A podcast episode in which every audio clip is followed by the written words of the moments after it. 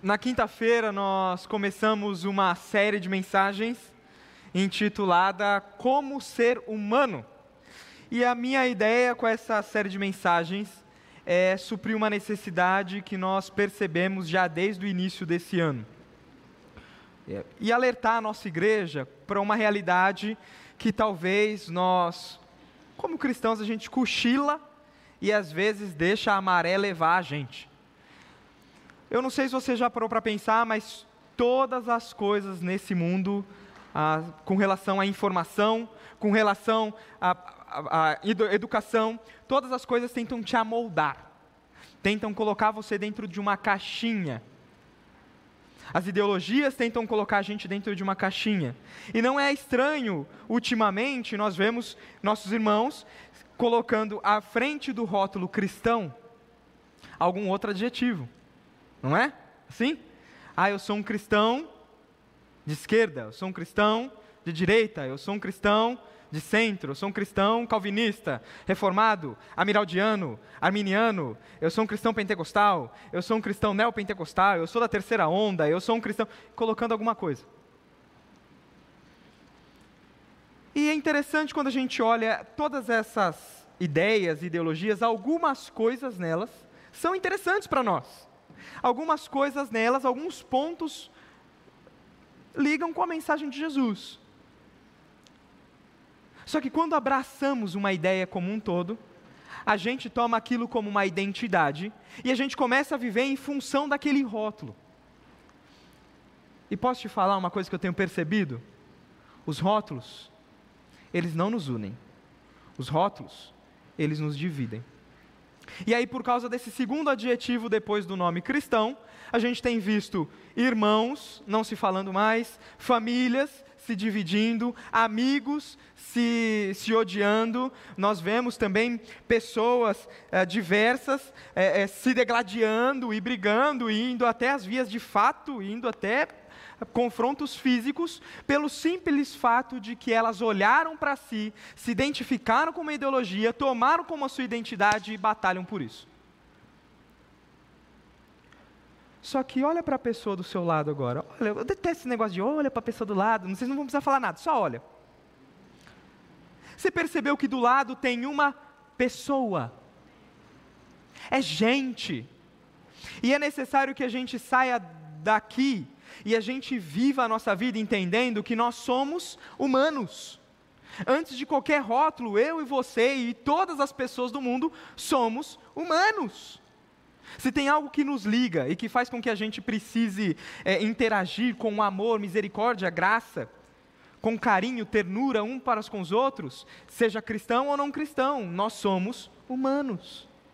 Até porque no início Deus não criou um cristão. No início, Deus criou o ser humano. E aí eu, eu, gostaria de refletir nessas cinco mensagens. Começamos na quinta-feira, hoje pela manhã tivemos a segunda, hoje a terceira, quinta-feira que vem, a quarta e domingo à noite da semana que vem, a quinta e última. Eu quero refletir com você sobre a sua identidade e olhar para ela a partir de um óculos específico. Se Deus, na criação, Ele não criou um cristão, mas um humano, ser cristão tem a ver com ser de acordo com o padrão que Deus criou antes do pecado. E esse padrão é impossível para mim e para você. Você consegue voltar para o Éden? Consegue? Já era, né? Você consegue viver uma vida sem pecado? Já era, né? Então, como é que a gente pode viver como humano? Se Deus nos criou para sermos como Adão. No primeiro dia, nós vimos que para conhecer a nossa real identidade, não adianta a gente olhar para a gente a gente tem que olhar para Deus. E aí eu até li com a igreja essa frase, essa frase de um pastor antigo, uh, fundador daquele, daquilo que se tornou a igreja presbiteriana, que idealizou aquele estilo de igreja chamado João Calvino, e ele disse assim, na primeira página de, seu, de um dos seus livros mais famosos: Ao homem é impossível conhecer a si mesmo sem antes contemplar a face de Deus. Se você quer conhecer quem você é e determinar qual é a sua real identidade, é necessário que você antes contemple a face de Deus. E uma vez contemplando, a gente desce e considera quem somos. E nós fizemos isso. E na quinta-feira, a partir do Salmo 8, nós aprendemos que aquele salmo não fala sobre mim, sobre você, não fala sobre a humanidade caída, mas sobre Jesus. Ele fala sobre Jesus. O Salmo 8, ele sempre foi interpretado no Novo Testamento como um salmo que fala sobre Jesus. E aí nós aprendemos que você só é capaz de viver como um ser humano de verdade, você só é capaz de viver a sua humanidade, você só é capaz de ser uma pessoa melhor, um marido melhor, uma esposa melhor, um filho melhor, um professor melhor, uma, um, um funcionário melhor, um patrão melhor, se você estiver em Cristo, imitar a Cristo e andar com Cristo. Porque Jesus é o homem perfeito. E imitando, nós, nós conseguimos nos apropriar da nossa humanidade. E aprendemos que toda vez que a gente vive em pecado, a gente não vive como animais. Coitado dos animais. Não fala isso. Ah, olha só, vive uma vida de bicho. Para com isso. Os bichos não têm culpa pela vida que a gente vive. Os animais obedecem a Deus. Os animais, se a gente vivesse como animais, estava bom, porque os animais obedecem a Deus. Os animais louvam a Deus nós vivemos como demônios quando escolhemos o pecado. Como oponentes da graça, do poder, do reino de Deus, nós vivemos como demônios. Por isso aprendemos que eu e você, a gente só pode viver a nossa real humanidade por meio de Jesus. E hoje pela manhã, uh, nós percebemos que o Salmo 8, ele está lendo Gênesis 1. E por isso a gente começou a ler Gênesis 1 hoje pela manhã, para entender em que lugar que o salmista chegou, aonde chegou no Salmo 8.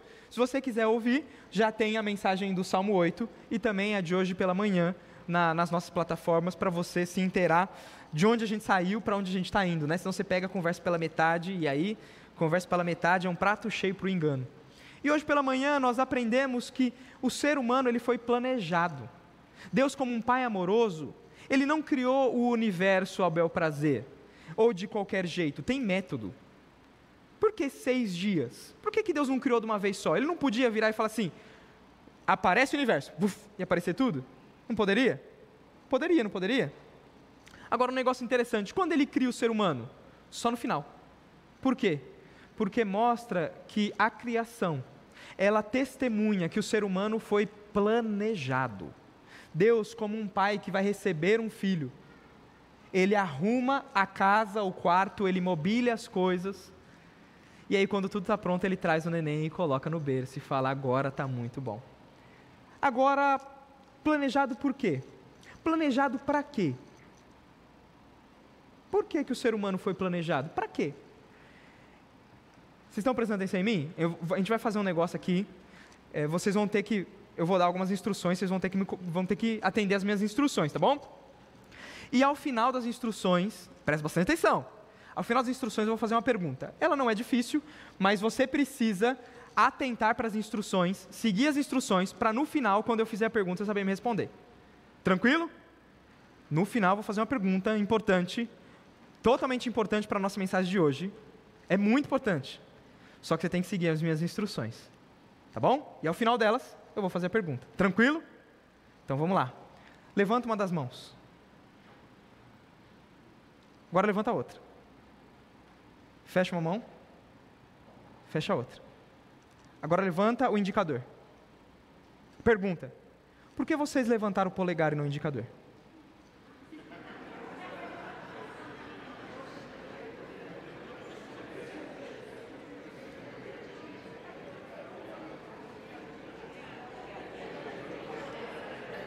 Ah, peguei vocês, né?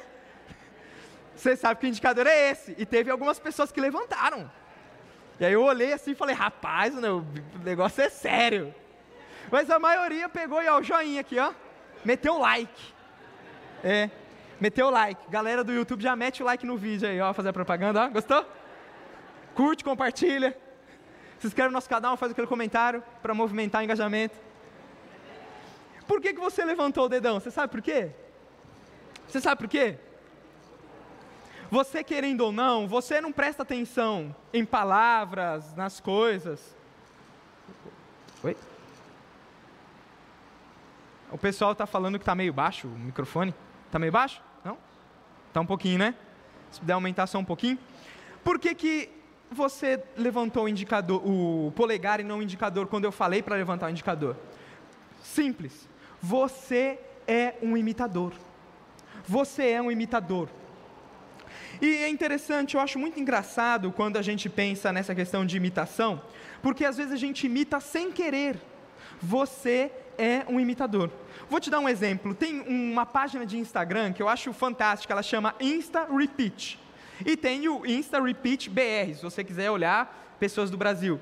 Qual que é a função dessa página do Instagram? É mostrar todas é mostrar fotos iguais. Pessoas de diversos lugares do mundo tiram a mesma foto. Olha só que interessante. Você já tirou uma foto assim?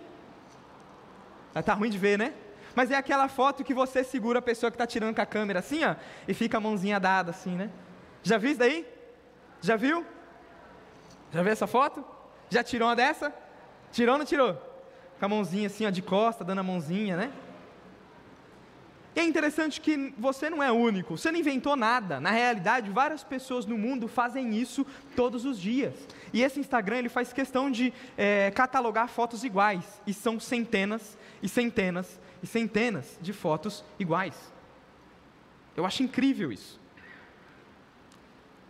Eu acho interessante também, como a gente falou desse lance de se identificar, de identidade, a, as ideologias elas tentam fazer isso, elas tentam pegar pessoas, colocarem numa caixa, como em linha de produção, e fazer com que todo mundo fale, pense, se vista, é, queira, sinta as mesmas coisas, ame as mesmas coisas, e as, a mídia, o nosso mundo, ele faz isso. E eu acho muito interessante que o nosso mundo ele é sutil naquilo que ele prega. Ele prega a diversidade. E ele diz: todos são aceitos mas tem uma notinha de rodapé. Nós amamos a diversidade e todos são aceitos desde que todos sejam iguais a mim. Desde que todos pensem como eu. É assim. Porque na realidade a gente vive num jogo de imitação. Você se veste como se veste porque alguém algum dia pela primeira vez se vestiu assim. Você gosta das coisas que você gosta porque talvez você aprendeu com alguém e você vive num jogo de imitação. Sabe uma coisa mais interessante que aqui para os solteiros? Sabe a coisa mais interessante na minha vida que eu aprendi depois que eu casei? É que eu me pareço mais com os meus pais do que eu gostaria de parecer. Quando a gente é filho, o nosso desejo é não, não vou ser igual ao meu pai. Não, meu pai, minha mãe, ah, não. Não, meu pai e minha mãe faz tudo errado, eu faço certo. E quando eu tiver a minha casa, eu vou fazer assim, eu vou fazer assado, vai ser assim, vai ser assado. Notícia para você: quando você casar, sabe o que você vai fazer? Igualzinho seu pai e a sua mãe. Porque você vive num jogo de imitação. É assim. Você às vezes é violento porque você imita alguém violento. E a Bíblia é, é, interessante quando a Bíblia fala. A Bíblia fala assim: ó, não andem com um homem irado, porque se você andar com ele, você repetirá o costume dele. Paulo fala: as más companhias corrompem os bons costumes. Sabe quem falou isso? Não foi nem Paulo, foi Menander, um outro cara, um profeta pagão de Corinto, né? E Paulo fala isso falando assim: ó, todo mundo sabe isso, até o não crente. Nós vivemos num jogo de imitação. Se algum famoso do outro lado do oceano, lá na Europa, pinta o cabelo de loiro, tá aí, ó, Henrique, fica em pé. Não, tô brincando. Tô brincando. Tô brincando, tô brincando, brincadeira. Mas é, mas é interessante isso, não é? Nós vivemos num jogo de imitação. Só que isso em si não é ruim. Isso em si não é ruim. Sabe por que não é ruim? Porque você foi criado para imitar. Você foi criado para imitar, você é um imitador nato. Toda vez que você tenta fugir de algum padrão, na realidade você está abraçando um outro padrão, porque você não sabe fazer outra coisa a não ser imitar. Vou te dar um exemplo fácil aqui, um outro exercício fácil. Eu quero que você agora imagine um monstro, tá bom? Imagina um monstro aí na sua cabeça. Imagina. Como é que seria um monstro? Imagina um monstro aí que você fala, nossa, esse aqui as crianças teriam medo.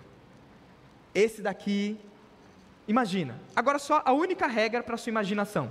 Você não pode usar nada que exista. Imagina aí o monstro. Conseguiu? Por quê? Ah, dentes afiados. Não, mas dente não pode, dente existe. Olhos grandes. Olhos não podem. Você tem que imaginar outra coisa, porque olho existe. Ele tem que ter garra. Não, garra não pode, porque garra existe. Imagina aí alguma coisa que não existe. Você consegue? Não. Porque a sua mente, ela funciona em repetição de padrões. Funciona assim e Deus te criou assim. Você é um imitador nato e isso não é ruim, desde que você imite a coisa certa. E como ser humano, a gente está vendo a nossa identidade, eu quero te dizer, você é um imitador. A minha primeira coisa que eu quero trazer é que, além de você só poder desfrutar a sua humanidade em Jesus, e de que você foi planejado, eu quero te dizer que você foi planejado para imitar. Abra a sua Bíblia em Gênesis, capítulo 1, versículo 26 e 20, 26 a 28. Hoje pela manhã a gente leu Gênesis capítulo 1, o capítulo inteiro. Ah, e agora a gente vai olhar só o centro desse capítulo, a coisa mais importante do capítulo de Gênesis 1. Por que, que é a coisa mais importante? A gente aprendeu hoje pela manhã, mas só para que você entenda o que eu estou falando. Gênesis 1 não foi escrito para explicar como foi a criação. Se fosse esse o propósito, a explicação seria falha, seria incompleta e seria insuficiente. Por quê? Porque Gênesis 1 presume algumas coisas que para a gente explicar é difícil. Por exemplo, primeiro dia, Deus criou a luz e fez separação entre a luz e as trevas, chamou a luz de dia e a, as trevas de noite.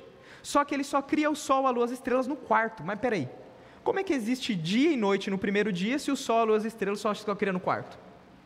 Se fosse uma explicação da criação, seria uma explicação insuficiente. Então esse texto ele tem, apesar de explicar que Deus é o criador, ele não é uma explicação científica da criação. O propósito de Gênesis 1 é mostrar o cuidado amoroso e paternal de Deus para com o ser humano. E além disso, foi escrito para mostrar que Deus tinha um plano para um povo e para que esse povo fosse imitador dele, para que todas as nações conhecessem quem ele é e fossem abençoadas por meio desse povo. E aí Deus escreve Gênesis 1 para mostrar: o meu plano para vocês não começou ontem, não começou anteontem, não começou quando Abraão nasceu. O meu plano para vocês começou desde a eternidade passada, quando criei o universo.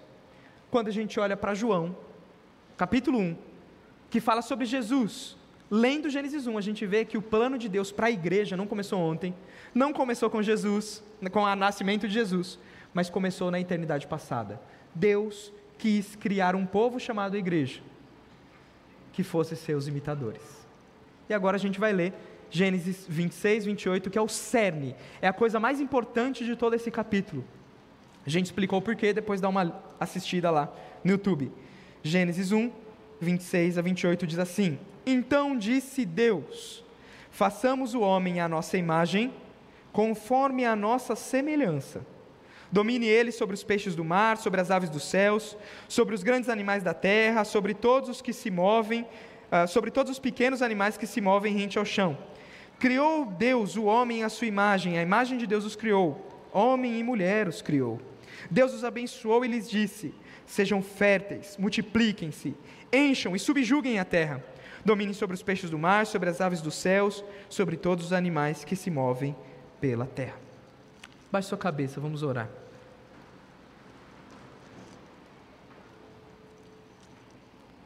Senhor, nós entendemos que somos imitadores.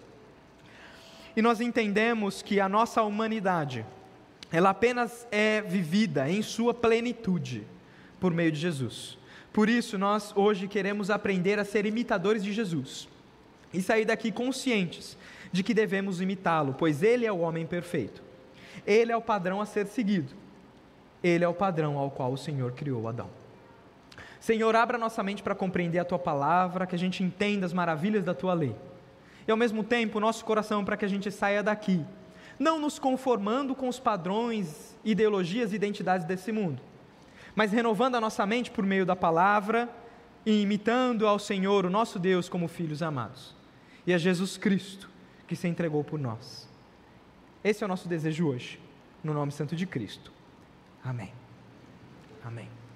Eu acho muito interessante quando eu leio Gênesis 1 e eu penso para quem ele foi escrito. Ah, hoje pela manhã eu fiz um desafio para a igreja e perguntei quem eram os leitores primeiros de Gênesis 1. E tem um erro comum, um erro comum, muito comum mesmo. A maioria dos cristãos acredita que Gênesis 1 foi escrito para o povo que estava no deserto. Não é assim? Mas a gente viu hoje pela manhã que não foi. Gênesis 1 foi escrito para o povo que saiu do deserto. O povo que, depois da morte de Moisés, entrou na terra prometida a mando de Josué. A gente viu isso no finalzinho da, da, da, daquilo que a gente chama de lei, ou Torá, ou Pentateuco, que são os cinco primeiros livros da Bíblia: Gênesis, Êxodo, Levítico, Números e Deuteronômio. Quando a gente vai ler o finalzinho de Deuteronômio, a gente vê é, Moisés fazendo uma cerimônia de entrega da Bíblia. E aí, nessa entrega da Bíblia, ele dá a letra de como as pessoas, o que eles tinham que fazer com aquele livro. Então, abre lá em Deuteronômio, capítulo 31. Segura Gênesis 1, não sai daí. Mas abre lá em Deuteronômio 31, a partir do versículo 9.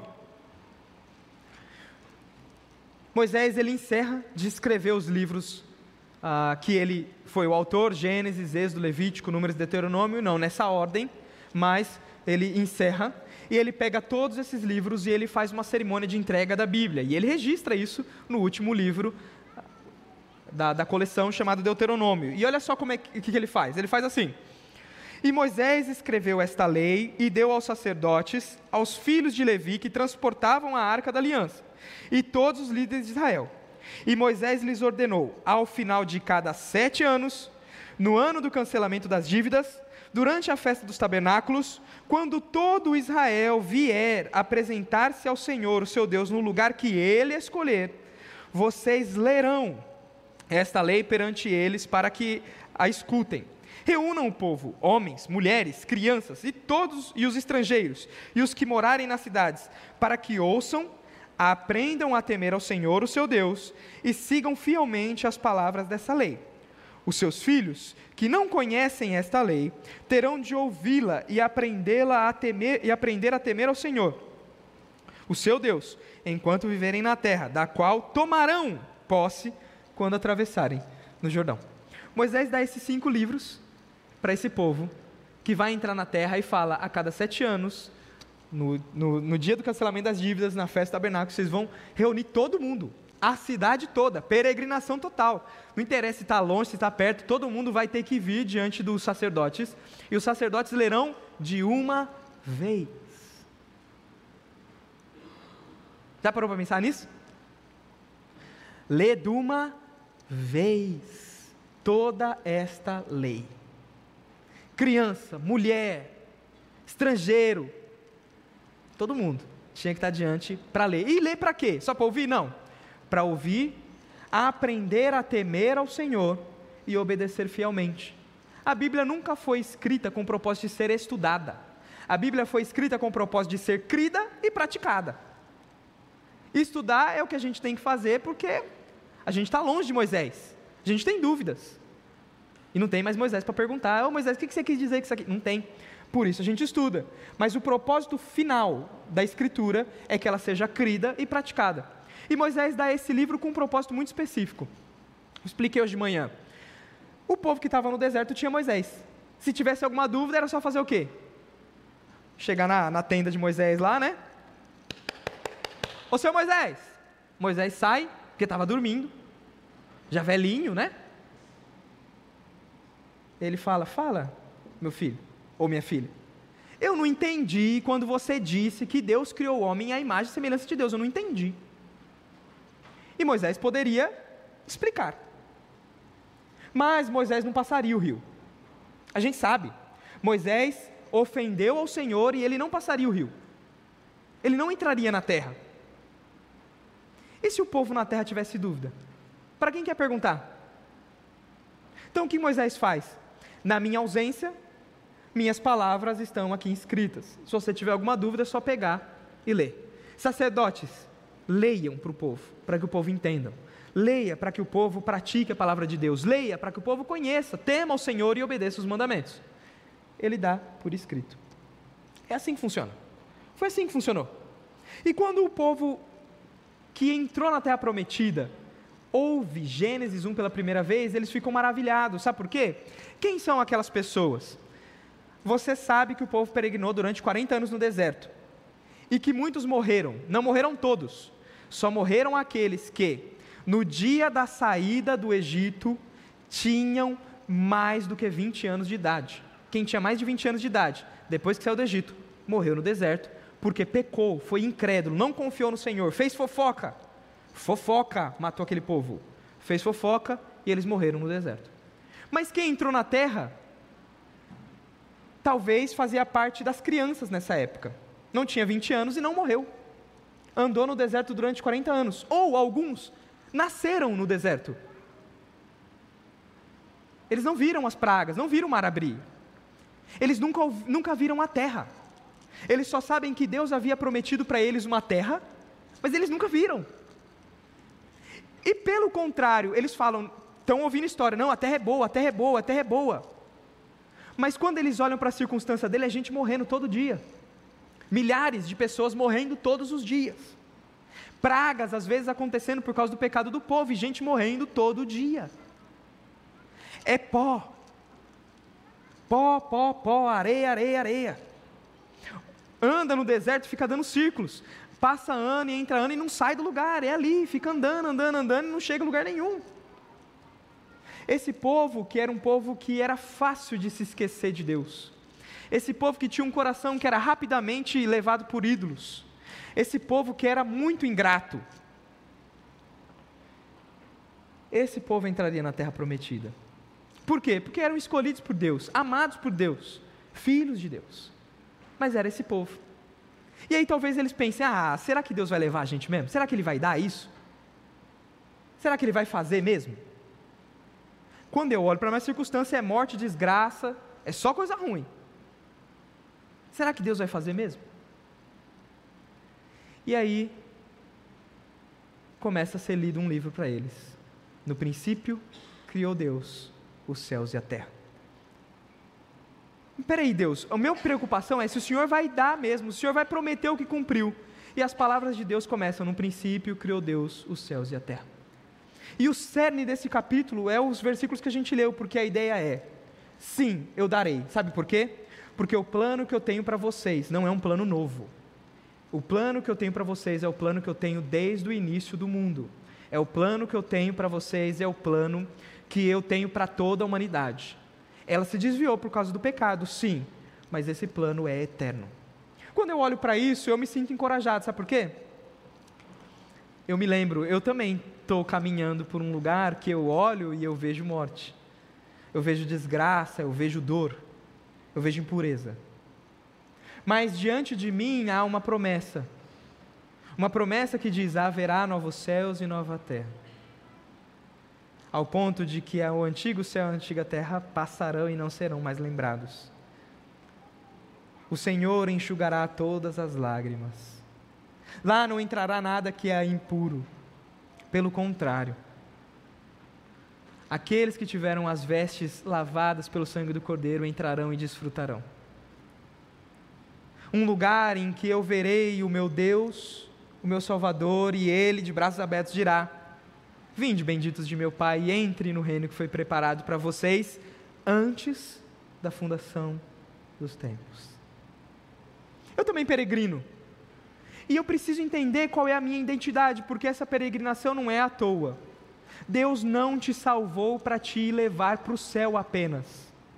Você já pensou nisso? Talvez você se chegou a Jesus com medo do céu, com medo do inferno. Ouviu do inferno ficou com medo. Você chegou a Jesus achando que Jesus era um seguro contra o fogo do, do inferno. Mas não, você não foi salvo só para ir para o céu, porque se fosse, pensa comigo, na hora que o pastor fez o apelo, e você sabe que pastor Batista tem os três passos do apelo. Primeiro passo é abaixe sua cabeça. O segundo passo é levante, estenda sua mão. E o terceiro passo é fique em pé. Não é assim? Se você fosse salvo só para ir para o céu, já no segundo passo do apelo, no levante sua mão, podia passar um anjo aqui e levar você embora, porque se você foi salvo para isso, O anjo levava você embora, a igreja cantava, né? Tudo descrente, porque se ficou, não é crente. Se levantou a mão e o anjo não levou, não era crente. O restante fica, glória, glória, os anjos vai embora. Mas não, você não foi salvo para ir para o céu somente. O céu é o seu destino final, mas enquanto aqui você tem uma missão. E a sua missão é ser um imitador. Você foi chamado para ser um imitador. É simples assim, a, a sua missão é ser um imitador. Mas Silas, de onde você tirou essa ideia de que esse texto está mostrando que eu tenho que ser um imitador? Em primeiro lugar, olhe para mim qual é o plano de Deus para a humanidade. Versículo 26. E Deus disse: façamos o homem à nossa imagem, conforme a nossa semelhança. O que significa isso ser imagem e semelhança? Deus decidiu criar alguém parecido com ele. Os animais não são. A terra, as árvores, os astros celestes não são. Os anjos não são. Mas existe em toda a criação apenas um ser que é igual a Deus, que é semelhante a Deus, que foi criado numa forma específica para ser um imitador. Nós, humanos. Você foi criado para ser um imitador de Deus. Deus criou você para ser a imagem conforme a semelhança dele. E é interessante, como eu falei, esse texto não foi escrito para mim e para você, mas para aquele povo que ia entrar na terra. Sabe o que aconteceu na história daquele povo? O povo de Israel, depois de Judá, José, eles ficaram 400 anos no Egito. 400 anos dá para aprender coisa ruim ou não? Dá? Dá ou não dá? Dá, não dá? Olha, eu vou te falar que a minha filha, basta uma palavra, ela já aprende coisa ruim. A gente, às vezes, em casa tem que tomar cuidado com o que fala, porque fala uma vez e ela repete. Imagina 400 anos. Dá para lavar a cabeça de alguém com 400 anos? Fazem a lavagem cerebral? A mudança de mente? Dá. Então, quando Deus tira eles do Egito, Deus não quer só tirá-los do Egito, mas Deus quer tirar o Egito deles. Porque o Egito ficou no coração deles. E quando Deus vira e fala: Eu farei o homem a minha imagem, conforme a minha semelhança, Deus não está falando nada novo, novo para a gente brasileiro. Mas para eles não, porque essa é uma linguagem do Egito. E eu queria ler com vocês um negócio interessante, foi um, um achado arqueológico ah, que acharam no Egito, é um achado arqueológico que acharam no Egito, né? Ficou boa essa frase, né? Mas foi algo que acharam no Egito, uma, um, um texto chamado Instruções Americaré. Alguém escreveu algumas instruções para um rei no Egito, provavelmente esse rei foi o rei que o rei que escreveu, né? As instruções americanas provavelmente foi o rei que se encontrou com Abraão quando Abraão foi para o Egito. E ele escreve essas palavras que nós leremos agora. Olha só o que diz a Instruções Americaré. Ele diz assim: um conceito do Egito. Bem cuidada é a humanidade, o rebanho de Deus. Ele fez os céus, a terra por causa deles ele soprou o fôlego em seus narizes para que vivessem. São suas imagens, as quais vieram de seu corpo. Ele brilha nos céus por causa deles. Eu acho incrível que parece Bíblia isso, né, gente? Você sabe por que uma instrução do Egito, um povo tão pagão, é parecido com aquilo que a gente aprende na palavra? Porque o ser humano, em essência, é um imitador. Ele pode fugir, ele pode fugir de Deus, ele pode fugir de Deus o quanto ele quiser. Mas até para fugir, ele precisa usar as coisas que Deus deu. Até para ser pagão, você precisa usar as bênçãos de Deus. Até para pecar, você precisa usar as bênçãos de Deus. Ninguém peca no vácuo e ninguém peca do nada. E é interessante quando a gente olha para um texto que foi escrito muito antes de Moisés escrever Gênesis, a gente vê que ele já entende, eles já entendem o conceito de imagem e semelhança. No Egito funcionava assim: Deus ficava nos céus, era inacessível, mas ele tinha um representante na terra. E sabe quem era esse representante? O Faraó. É por isso que o nome dos faraós tem uma, uma, um fraseado, um negócio interessante. Por exemplo, alguém já ouviu falar no mais famoso, né? O Tutmosis. Já ouviu? Ou o Tutankhamon. Ou Ramsés. São faraós do Egito. O Ramsés todo mundo, ah, né? Ramsés talvez é mais fácil, né? O pessoal conhece por causa daquele desenho O Príncipe do Egito, né? Ah, esse finalzinho, Moses, Mon ou Msés, é um finalzinho que tem a ideia de filho de.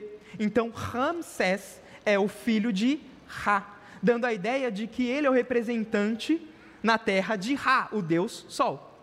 Tutmoses é o representante na terra de Tut, um deus que era de alguma coisa que eu não lembro.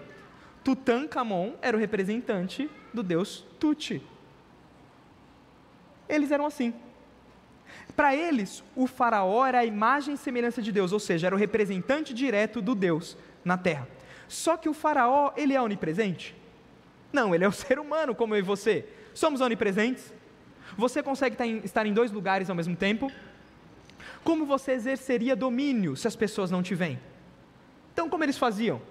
Eles pegavam e faziam imagens deles nos lugares. E aí é por isso que a gente vê aquelas esfinges, a gente vê aquelas imagens, os desenhos dos faraós. Ah, eu tenho um negócio que eu sou fascinado. Se alguém algum dia for muito rico quer me dar um presente, aí eu estou falando isso até pensando no pessoal do YouTube, se algum dia alguém vasculhar o YouTube, pensar nisso, um presente para mim, meu sonho é um dia ir nesses lugares de arqueologia e eu quero, eu vou, eu vou fazer questão de comprar um pincelzinho e levar, porque eu acho lindo. Os caras chegam lá e ficam lá com aquele pincelzinho na terra, lá, aí acham um bagulho, nossa, achou um troço, uma pecinha de não sei não. Aí vai. E eu adoro esses documentários do Egito, adoro. Ah, tem uma plataforma aí que tem alguns, eu adoro. E eu acho interessante que eles mostram várias imagens. Tem uma cidade lá, que é a cidade dos reis, tem várias imagens dos reis, assim, ó, monumentos enormes. E por que eles faziam isso? Porque eles acreditavam que aquela imagem era a manifestação do Faraó, que era fisicamente a manifestação do Deus. O Faraó era a imagem e semelhança do Deus, e aquela estátua era a imagem e semelhança do Faraó. Como é que um Faraó se fazia presente num lugar? Botando uma estátua. Agora volta para Gênesis 1. Olha só que interessante. Deus vira e fala: façamos o homem a nossa imagem, conforme a nossa semelhança. Quem são os representantes diretos de Deus? Quem é o representante direto de Deus? O homem. Deus decidiu governar o universo por meio do homem. Deus é o governador do universo? Sim ou não? E como ele governa o universo? Pelo homem. Olha que interessante, continua comigo aqui, 26. Domine ele sobre os peixes do mar, sobre as aves do céu, sobre os grandes animais, sobre, uh, sobre os grandes animais de toda a terra e sobre os pequenos animais que se movem rente ao chão. Deus decidiu governar pelo homem. E Moisés, extasiado, animado igual eu estou agora, às vezes eu fico animado demais e pulo e vibro aqui na mensagem, e balanço a Bíblia, derruba a água, igual eu fiz agora. Moisés extasiado, ele compõe a primeira canção registrada na Bíblia. Dá uma olhada no versículo 27. Dá uma olhada, se você está com a Bíblia de papel, percebe um negócio comigo. Do 1 até o 23, o texto está escrito na margem certinho, não está? Batendo de um lado ou outro da página, não está? Está assim ou não está? Tá, não está? Por quê? Porque isso a gente chama de prosa. Prosa é a matéria-prima para escrever história. É história. Agora olha o 27, está diferente. Não está diferente? O 27 tem umas partes que está um pouco para um lado, ou está um pouco para o outro, não está assim? Está assim na sua Bíblia? Se você está usando Bíblia de papel, está assim. Sabe por quê?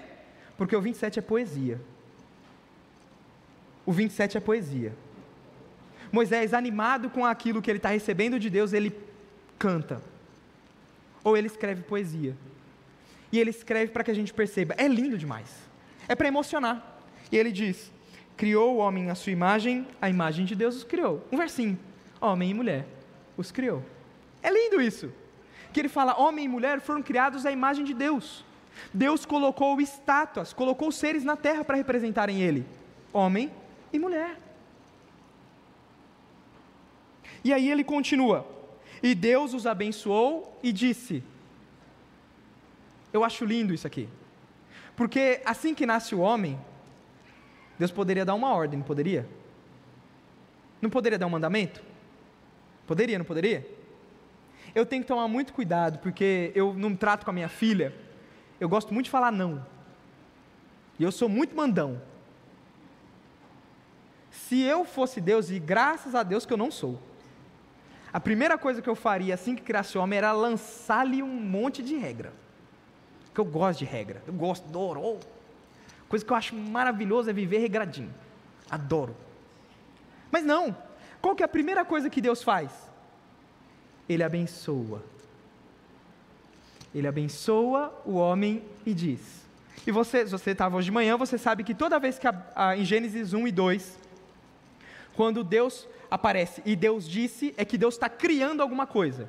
E aqui Deus está criando aquilo que a gente chama uh, de mandato cultural. O homem tem a obrigação, mas ao mesmo tempo o homem tem o privilégio, é uma bênção, de cuidar da natureza, de ser o regente de Deus.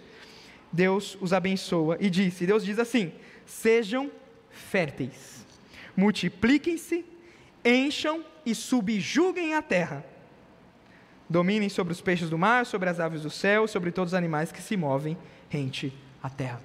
Eu acho interessante que Deus abençoa e diz: sejam férteis, multipliquem-se, encham a terra e dominem. Isso é uma bênção. Voltando para o conceito de mais semelhança, Deus colocou um homem e uma mulher que os representasse. Só que a terra é grande, não é? Como é que Deus se faria presente em toda a terra? Ele já estava presente porque ele é onipresente, toda a criação testemunha a sua glória, mas a natureza não é a imagem dele. Como ele propagaria essa imagem? Eu acho lindo, porque Deus fez questão de colocar imagens dele no mundo todo e rechear o mundo com imagem por meio do nascimento de crianças. Deus vira e fala assim: é para encher. Eu quero a terra inteira cheia dos meus descendentes. Eu quero a terra inteira cheia dos meus filhos. Eu quero a terra inteira cheia dos meus representantes. E ser imagem e semelhança de Deus não é só ser representante. Ser imagem e semelhança de Deus é viver como filho. Já ouviu isso?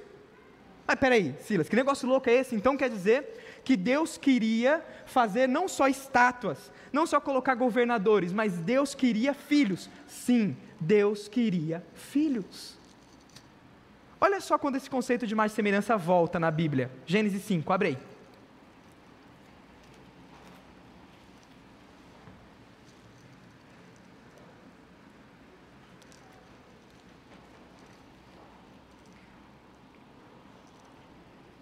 Gênesis 5, 1 e 2 diz assim: Este é o registro escrito da genealogia de Adão. Quando Deus criou o homem, a semelhança de Deus o fez. Homem e mulher os criou. Quando foram criados, ele os abençoou e os chamou de de Isso aqui é interessante. Peraí, chamou quem de homem? O homem ou a mulher? Os dois. Sabe por quê? Porque a ideia é vocês são humanos. Não tem diferença homem e mulher. Diante de Deus, os dois são Adão, que significa feito da terra. Adão, em hebraico, é o nome que a gente dá para Adão. Adão não é bem um nome, né? Adão se dá um nome depois, ele diz para a mulher: Você será chamada de mulher, porque do marido foi tirado. Adão dá o um nome para ele mesmo. Fala: Meu nome é marido, e o seu é mulher. Depois ele muda o nome da mulher né, para Eva, mas continua com o nome de marido. Ele continua com esse nome. E a gente conhece esse cara por Adão porque convencionou. Mas no início, Deus olha para o homem e para a mulher, para o macho e para o fêmea, e os chama: vocês são os humanos, os terráqueos, os feitos da terra. Vocês são assim. Tá bom, Silas, o que isso tem a ver com ser filho de Deus? Olha só como é que o conceito de mais semelhança é tratado agora com a multiplicação de filhos. Porque Adão teve filhos, e os filhos tiveram filhos, e os filhos dos filhos tiveram filhos, e os filhos dos filhos, e hoje estamos aqui. Mas Olha só que interessante o versículo 3. Aos 130 anos, Adão gerou um filho à sua imagem. Conforme a sua, gerou um filho à sua semelhança, conforme a sua. Ah, está voltando o conceito de imagem e semelhança. E deu-lhe o nome de Sete. E é interessante que quando a gente olha aqui, o conceito de e semelhança tem tudo a ver com filiação. Não tem? Tem, não tem? Tem. Deus criou a humanidade para ser uma grande família de filhos, que o representasse perfeitamente. Toda a criação, olhando para o ser humano, diria: Deus venceu. Deus é esse aqui, Deus parece com ele, porque esse filho se parece com seu pai. Só que a gente sabe que, infelizmente, a história não continua assim.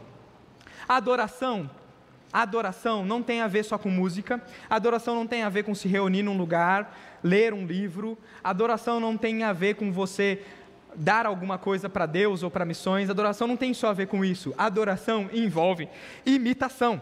E se você é um filho de Deus, você precisa imitá-lo. Porque Deus te criou para ser a imagem e semelhança dele. Só que a gente sabe que isso não funcionou durante muito tempo. Algum tempo depois, numa conversa terrível em Gênesis 3, Satanás, em forma de uma serpente, se encontra com a mulher e diz algumas coisas. E planta no coração da mulher uma cobiça. E aquela mulher e aquele primeiro homem que eram semelhantes a Deus, feitos à imagem de Deus, eles cobiçam não só ser semelhantes à imagem de Deus, eles cobiçam ser Deus.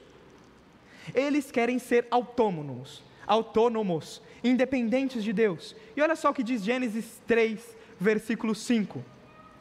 Satanás seduz a mulher, engana a mulher, e ele diz essas palavras: Deus sabe que no momento em que vocês comerem do fruto, do fruto que ele mandou não comer, do fruto que ele falou para não comer, se comer morreria.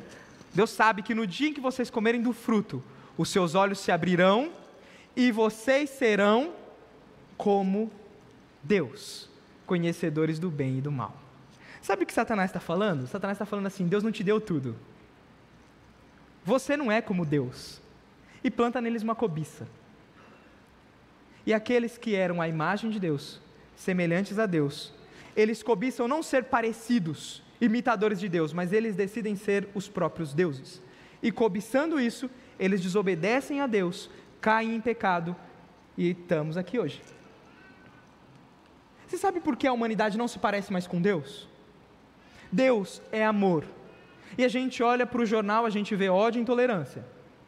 Deus é misericórdia abrimos a internet e vemos cancelamento e, e a, a, assassinato de reputação.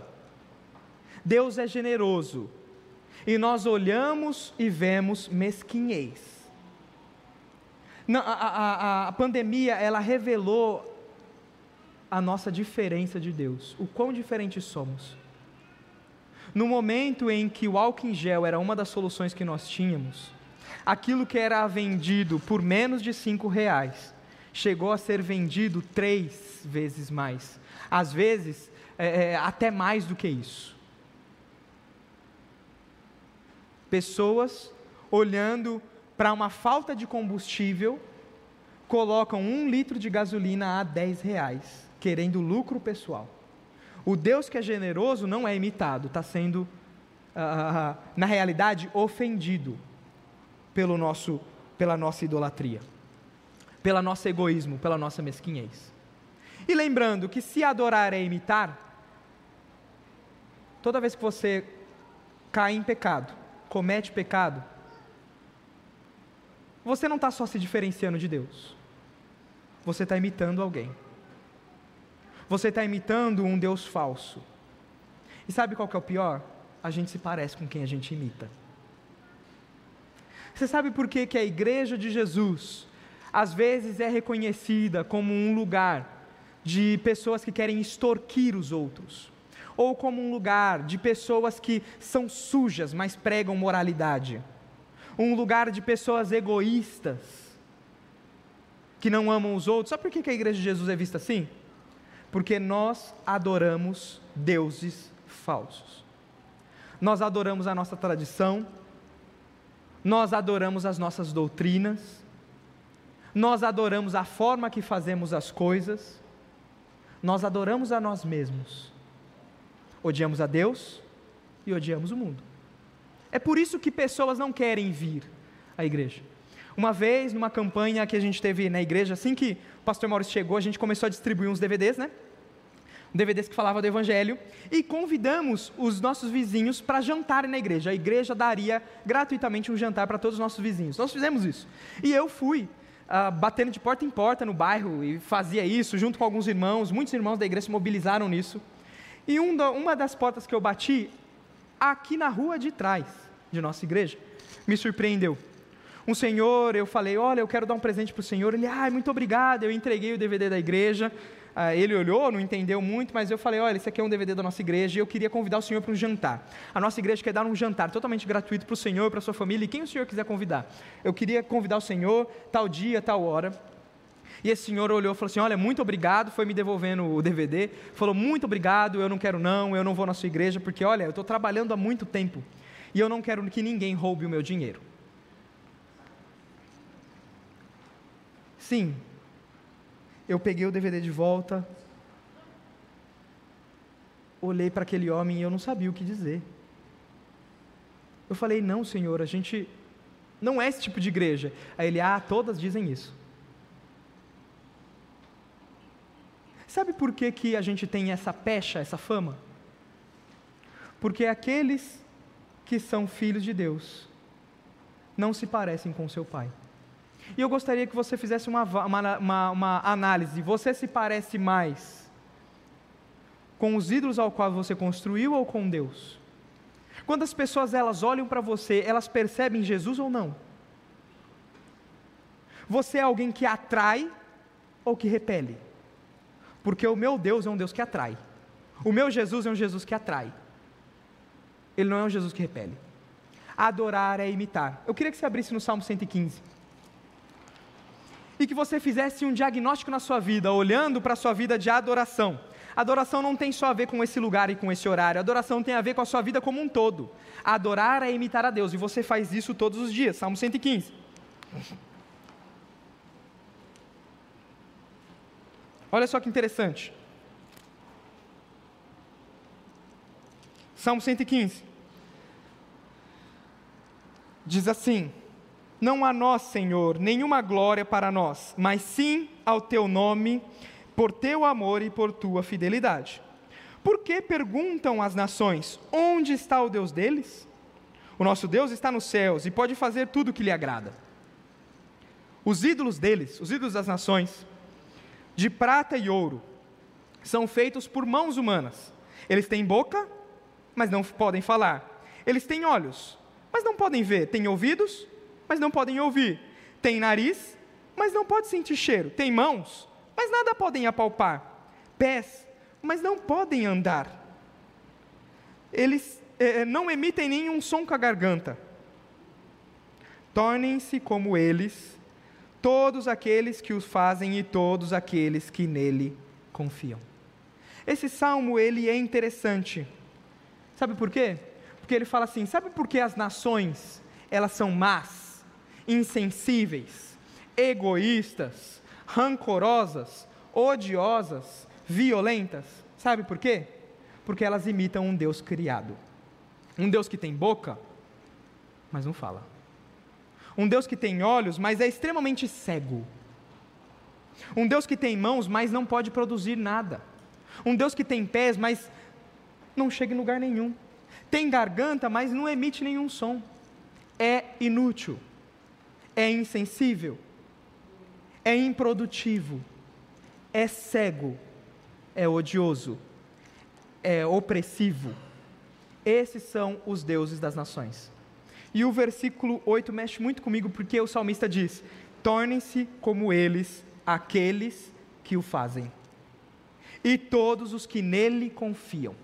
Adorar é imitar. Se você olhe para a sua vida agora e pense comigo, você foi criado pelo simples fato de ser humano, você foi criado à imagem de Deus e todo ser humano é. Todo, cristão ou não cristão, é imagem de Deus. Todo. O problema é que o pecado manchou. Nós abandonamos o Deus verdadeiro, paramos de imitá-lo e começamos a imitar deuses falsos. E por causa do nosso pecado, até nós, igreja, nos tornamos insensíveis. E agora avalia. Quando você olha para uma necessidade, você atende com espontaneidade e com proatividade? Ou você olha e fala, eu vou, olha, eu vou sair de perto porque senão eu vou me enrolar. E quando eu digo isso, eu não estou pensando nas pessoas em situação de rua. Porque Satanás é sagaz. Satanás, sabe qual é a estratégia de Satanás? Ele faz o seguinte, olha só, ouve bem a estratégia de Satanás. Satanás ele faz com que você não que você perca a ideia de que existe amor em você, Você falar no ser humano não existe amor é tolice, isso é, é ser inocente, existe amor no ser humano. Mas o que Satanás faz? Satanás pega o amor do ser humano e canaliza para algo que está longe, algo que você não consegue controlar e que você não tem relacionamento. É por isso que nós nos comovemos com pessoas em situações de rua. Na realidade, nós não nos importamos com ela, porque se nos importássemos, a conheceríamos, saberíamos o porquê ela está daquela situação e tentaríamos cuidar dela à medida da necessidade dela. Mas, por causa do nosso pecado, a gente só dá aquele trocadinho para aliviar a nossa mente. Quem a gente ama de fato? A gente. Porque às vezes o seu trocadinho perpetua a miséria daquela pessoa, a morosidade e a preguiça. Você não a ama. Não estou dizendo que a gente não tem que ajudar. Devemos ajudar pessoas em questões de rua. A fome se combate com comida. Tem que ajudar. Mas tem que ser algo engajado, pessoal. Olha só que interessante. Satanás faz com que o nosso conceito de amor seja canalizado para quem está longe, e a gente olha para o jornal e fica: meu Deus, olha aquela família que está enlutada porque morreu não sei quem. Meu Deus, olha só aquele bairro que vive pobreza extrema, e o nosso amor é canalizado para longe. Só que a gente é incapaz de ver a necessidade de quem está perto. O nosso amor é jogado para longe e Satanás é hábil em fazer isso. E o nosso ódio é canalizado para quem está perto. E a gente odeia o nosso irmão, odeia a nossa mãe, o nosso pai, o nosso marido, o nosso filho, a gente odeia todo mundo. O nosso professor, o nosso chefe. A gente odeia. Queria que um raio batesse na cabeça dele. Queria que a pessoa morresse. Deus, eu não posso separar, mas por favor, mata minha mulher. Deus, eu não posso separar porque o Senhor odeia o divórcio, mas mata meu marido. O amor foi jogado longe e o ódio perto. Você é insensível com quem está perto de você? Você conhece as histórias das pessoas que estão aqui? Quando você ouve uma história triste na televisão, você se comove. Agora, aqui na igreja, você ouve histórias tristes, você sabe de pessoas com dificuldade e o que você faz? Se você não tem prontidão em atender, eu tenho uma novidade para você. Você está imitando um Deus falso que você criou. Porque o Jeová, ele diz: amarás o teu próximo como a ti mesmo. Mas o mesmo Jeová, em forma de Jesus, ele ampliou essa lei e diga: vocês devem amar ao irmão como eu amo vocês. O próximo é todo mundo que está perto. Agora, o irmão em Cristo, aquele que compartilha o sangue de Jesus com você. O padrão não é amar como você ama você, porque talvez você nem se ama direito. Tenho certeza que você se ama mais do que devia. Mas o padrão de Jesus é ame o seu irmão como eu amei você. Eu morri por você. Você tem que amar com esse padrão. Você é insensível aos seus irmãos? E as necessidades? Diz que os ídolos têm mãos, mas não, não, não fazem nada, não produzem nada. E a gente está constantemente produzindo coisas. A gente está trabalhando, a gente está crescendo na nossa carreira, na... a gente está trabalhando, está conquistando coisas. Para quem que a gente conquista? É interessante que Deus, quando cria o universo, Ele cria e dá pro ser humano. Deus não precisava de um planeta. Deus não é pai de pet, Ele não precisava de animal. Deus não tem fome, ele não precisava de árvore, não precisava de fruta. Ele faz isso para dar. Inclusive, ele pegou o filho dele, que era dele, e deu. Você, quando olha para os produtos da sua mão, você olha e fala assim: Eu construí isso. O que você faz depois que diz isso? Se o seu coração de alguma maneira não é movimentado para generosidade, de compartilhar ou dar, você está adorando um Deus falso que você criou. O Deus falso também tem boca e não fala. Quando você vê uma situação de conflito, você vê alguém pecando contra alguém, e você não fala, você não está parecendo com o Deus verdadeiro, porque o Senhor Jesus fez questão de vir e falar: Isso é pecado. Vocês estão morrendo por falta de conhecimento da palavra de Deus. Deus falou que é para fazer isso, vocês não estão fazendo. Porque o homem sábio não é aquele que ouve as minhas palavras, põe no bolso ou canta músicas e vai embora para casa e vive do jeito que quer. O homem sábio é aquele que, ouvindo as minhas palavras, as pratica. Aquele que me ama, aquele que tem os meus mandamentos e os guarda, esse é o que me ama. Não tem como amar a Deus e não obedecer, porque obediência é uma manifestação de amor. E se Deus fala, vai e pregue, pregue as nações, fale. Ou Deus virou em Mateus 18 disse: se um irmão pecar contra você, vai a sós com ele e mostre-lhe o erro, e você não faz. O Deus que você está servindo não é o Deus verdadeiro, que é pacificador, conciliador e santificador. Se você vendo um irmão pecar contra você ou contra o outro, você vai a sós e faz fofoca com outro irmão, olha, você tem um Deus falso. Deus fala: se algum irmão pecar contra você, vá você a sós e fale com ele. Se ele te ouvir, você ganhou seu irmão. Exortação faz parte da igreja. Se não rola, o Deus que a gente adora não é o Deus verdadeiro, a gente está adorando um Deus falso. E sabe o que acontece quando a gente adora um Deus falso? Jesus não é visto aqui. Lembra que eu falei aquele lance de imagem e semelhança? De que tem a ver com ser filho, e de que Adão teve um filho aos 130 anos, chamou de Sete, um filho conforme a sua semelhança, de acordo com a sua imagem. E eu falei que Deus queria uma família de filhos. Lembra que eu falei isso? De onde que você ligou Adão com a gente? Adão, relacionamento de filiação de Adão e Sete com a gente. Deus vira e fala umas palavras que eu acho interessante. Ele cria o primeiro homem à sua imagem e semelhança. E olha só como ele chama Adão. Abre em Lucas, capítulo 3.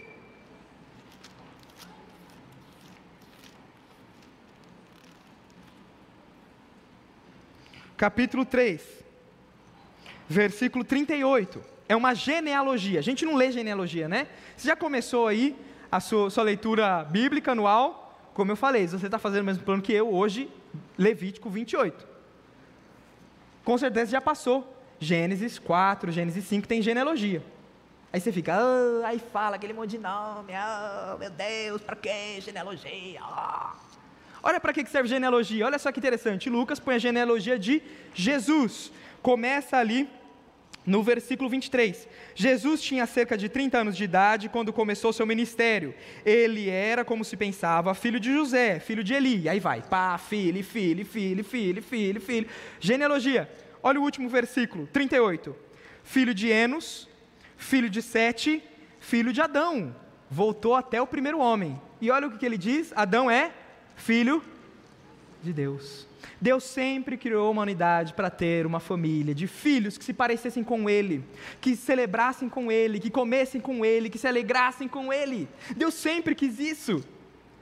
E isso agora só é possível porque Adão teve sete, sete teve Enos, Enos teve foi, foi, foi, foi, foi, até Eli, Eli teve José, e José, que não era o pai biológico, Maria, mãe biológica, teve Jesus.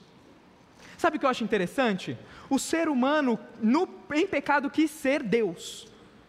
Mas Deus, por um propósito que ele tinha de toda a eternidade, ele desistiu. Ele não desistiu, ele abriu mão dos pré-requisitos, dos privilégios que ele tinha como Deus.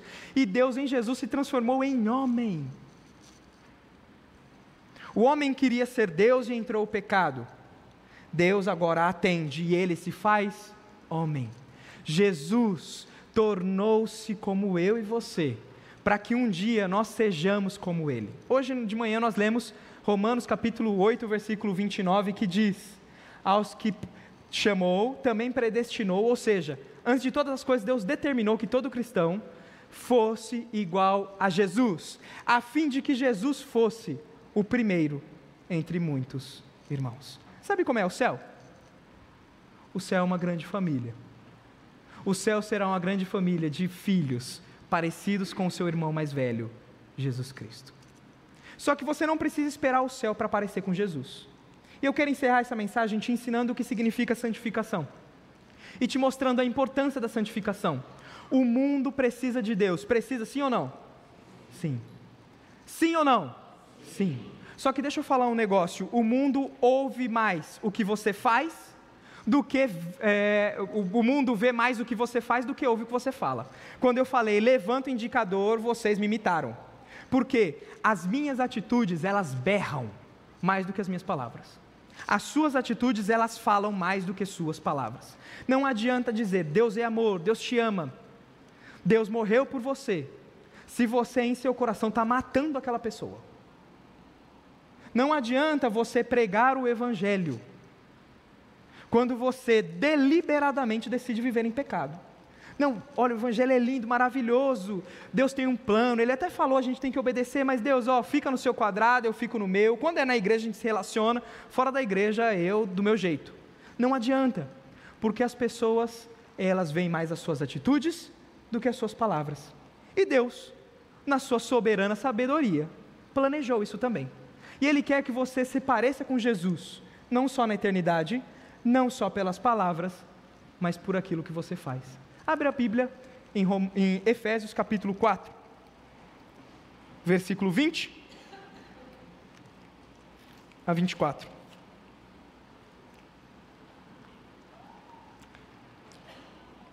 E diz assim: Efésios 4, do 20 ao 24, diz assim: Todavia, pelo contrário, não foi isso que vocês aprenderam de Cristo. Uma vida em pecado, que vive para si mesmo, egoísta, soberba, alienada de Deus. Não foi isso que vocês aprenderam de Cristo. Não foi.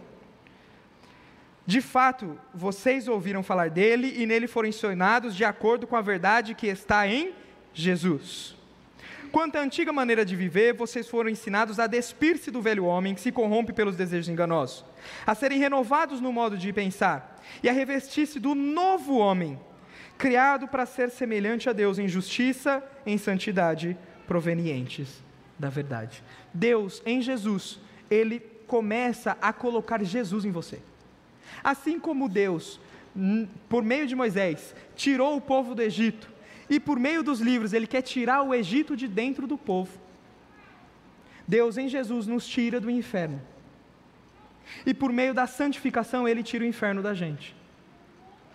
Quando você está sujo, você não veste uma roupa limpa. É assim? Ah, ontem eu e os meninos nós fizemos uma trilha na Pedra Grande. Cinco quilômetros de dor, choro, ranger de dentes a gente percebeu que a gente não está tão bem fisicamente assim. Eu estou bem, e sou velho. Não, estou brincando. A gente chegou lá em cima, batemos aquela selfie para mostrar, fomos lá. E quando eu cheguei em casa, é interessante que eu cheguei com barro nas mãos. Cheguei com barro nas mãos. E cheguei em casa, qual foi a primeira coisa que eu fiz? Hã? Tomar banho. Porque o barro estava na minha mão, com certeza estava no resto do corpo também, né? Fui tomar banho. Só que não sei quando, não sei como, não sei onde, homem tem esses mistérios. Eu relei na minha toalha branca com a mão suja. E a minha toalha hoje, a Amanda virou e falou assim: Meu, você não tomou banho não? Falei, tomei. Ela, eu estou duvidando do banho que você tomou, porque a sua toalha estava cheia de barro. Falei, não, que toalha cheia de barro? Tomei meu banho, tomo banho certinho. Oh, aqui, ó. Que isso? Olhei para a toalha, toalha branca. Falei, você tá. Ela falou, eu falei, eu fui conferir, né? Na hora que eu peguei a toalha, a toalha é branca. Falei, não, a toalha tá branca. Aí peguei a toalha e virei do outro lado. Rapaz, cheia de barro. Quando você está sujo, você veste a roupa limpa? Não. Você precisa tomar um banho. Eu não sei quando, não sei onde, não sei como. Mas eu sujei a toalha branca de barro. Isso é o que acontece quando um cristão que vive em pecado quer se relacionar com as coisas de Deus. Aonde põe a mão suja? Quer se relacionar com a célula, mas não quer ter uma vida de fidelidade, de santidade com Deus? Põe a mão na célula suja. Quer ter bons relacionamentos, quer ter uma boa família, quer se relacionar com a esposa, com o marido e com os filhos bem. Coisa criada por Deus, bênção. Mas quer viver em pecado? Põe a mão suja quer ter uma, uma, igreja excelente, quer que a igreja cresça, mas decide viver em pecado, põe a mão suja. Você parou para pensar que talvez o problema da sua família, o problema do seu emprego, o problema da sua igreja, talvez é você? Porque decidiu viver em pecado e onde põe a mão? Suja. Só que não, não, não é para ser assim. E graças a Deus. Deus continua: você precisa se despir do velho homem, tira a roupa suja, pega o pecado e lança fora. Não só joga o pecado fora e fala, isso não me representa, isso não é a minha identidade. O pecado não me representa, não é para mim. Eu não estou nisso. Não só joga ele fora, renova sua mente. A gente está fazendo isso agora, está lendo a palavra e está vendo, somos representantes de Deus, devemos imitá-lo, devemos obedecê-lo, devemos amá-lo, devemos nos relacionar com ele, com as pessoas. Estamos renovando a mente e aí depois a gente toma uma nova conduta. Porque arrependimento é isso, arrependimento não é, ah, me perdoe e faz a mesma coisa. Arrependimento é mudança de mente. Arrependimento é você virar as costas para aquilo que estava errado e começar algo novo, porque entendeu que o errado é errado. E você pode isso em Cristo. Jesus morreu para te limpar. Jesus morreu para que você fosse parecido com Ele. E Jesus, ele morreu para te salvar, para que por meio da sua vida, do, do, do seu testemunho, outras pessoas se aproximem dele também. Deus quer ser visto por meio de você. Sabe como é que termina esse trecho aqui que a gente acabou de ler de santificação? Vira uma página, capítulo 5. A conclusão de Paulo é: Portanto, sejam imitadores de Deus. Como? filhos amados. E andem em amor, como Cristo também os amou e se entregou por nós como oferta de aroma agradável a Deus. Adoração é imitação. E você foi criado para imitar. Você foi criado para ser um imitador. Queria te sugerir, te dar uma, uma, uma, uma sugestão agora. Talvez você me ouvindo falar, você fala, Silas, eu tenho realmente pecado contra Deus constantemente em uma área que tenho vergonha de dizer. Não quero que você fale para mim, mas que agora, enquanto oramos, você abaixe a sua cabeça e fale: Senhor, o Senhor sabe que estou em falta com isso. O Senhor sabe que as minhas mãos ainda estão sujas nisso. O Senhor sabe que eu preciso de restauração. Sabe qual é a coisa mais legal? Esse é um tipo de oração que Deus sempre responde com sim. A Bíblia diz em 1 João capítulo 2 1 João capítulo 2, não, 1 João capítulo 1, versículo 7, que diz assim: Se confessarmos os nossos pecados, Ele é fiel e justo para nos perdoar. Deus olha para você, que você vem com mãos sujas diante dele e fala: Senhor, estou com mãos sujas, me perdoe, me limpe. E ele olha para suas mãos sujas e diz: Filho, eu te perdoo. Você continua sendo amado, você ainda é aceito. O meu filho morreu por você. O meu filho morreu por isso. Eu te amo, você é amado, você é aceito, você é perdoado. A cruz vazia e o túmulo vazio dizem isso.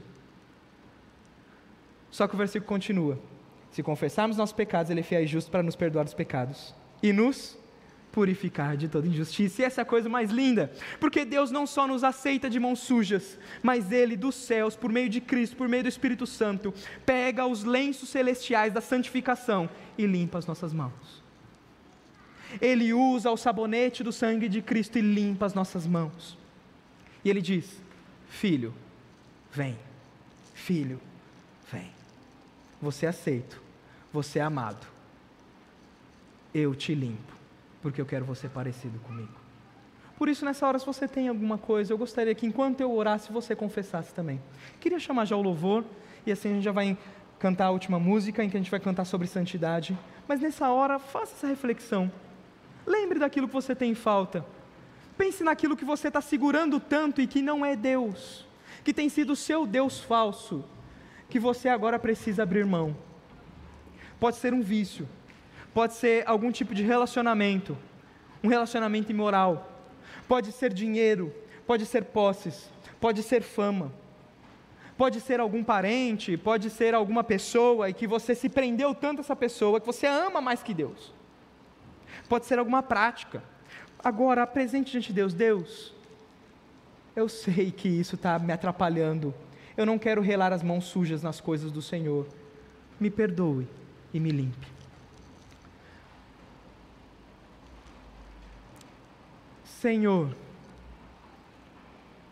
é diante do Senhor que estamos e diante do Senhor que nós estaremos por toda a eternidade. E nós sabemos que um dia seremos perfeitos como o Senhor é, porque o Senhor determinou que o céu, assim como Éden era pra, assim como Éden era para ser, o céu será um lugar, uma reunião familiar em que todos nós seremos irmãos, semelhantes ao nosso irmão mais velho Jesus Cristo, ao qual Adão foi criado na forma de Cristo. Infelizmente, o nosso pai Adão pecou. Mas o nosso pai Deus, em Jesus, nosso irmão mais velho, nos garante a salvação o perdão e a santidade. Nesse momento, Senhor, nós como igreja, queremos abrir as nossas mãos sujas, não queremos tocar nas Suas coisas com mãos sujas, nós queremos santidade, queremos santificação e por isso, Senhor, estendemos as mãos diante do Senhor e dizemos: Senhor, nos limpa.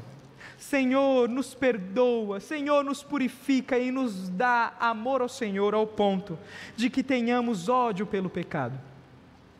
Senhor, que a sua igreja seja parecida com o Senhor, que a fama de pessoas interesseiras, egoístas, brigonas, odiosas, a fama de pessoas que é, é, são é, intolerantes, a fama de pessoas que são que excluem as outras, a fama de pessoas que não se relacionam bem com a sociedade, que toda essa, essa fama seja trocada pela fama de Jesus, que era amor, graça, gratidão, justiça, era extremamente sério contra o pecado, falava contra o pecado e denunciava com autoridade porque era santo. Alguém que tinha um olhar amistoso de amor, ao qual todos aqueles que se encontravam com ele se sentiam constrangidos, temiam e ao mesmo tempo se sentiam abraçados e acolhidos pela graça de Deus. Todos aqueles que o encontraram arrependidos se sentiam assim. Senhor, esperamos que o mundo, ao olhar para a tua igreja, se sinta assim, não porque somos bons, mas porque seremos parecidos com o Senhor. E Pai, nos ajuda a desfrutar do céu agora, na imitação do Senhor Jesus, porque adorar envolve imitar, e nós queremos ser parecidos com Ele, para sermos assim como Ele é, para raios de gente, ímãs de gente, gente doida, doente, ferida, gente inteligente, gente pobre, gente rica, todo tipo de gente. Queremos ser imãs de gente, porque o Senhor assim o é.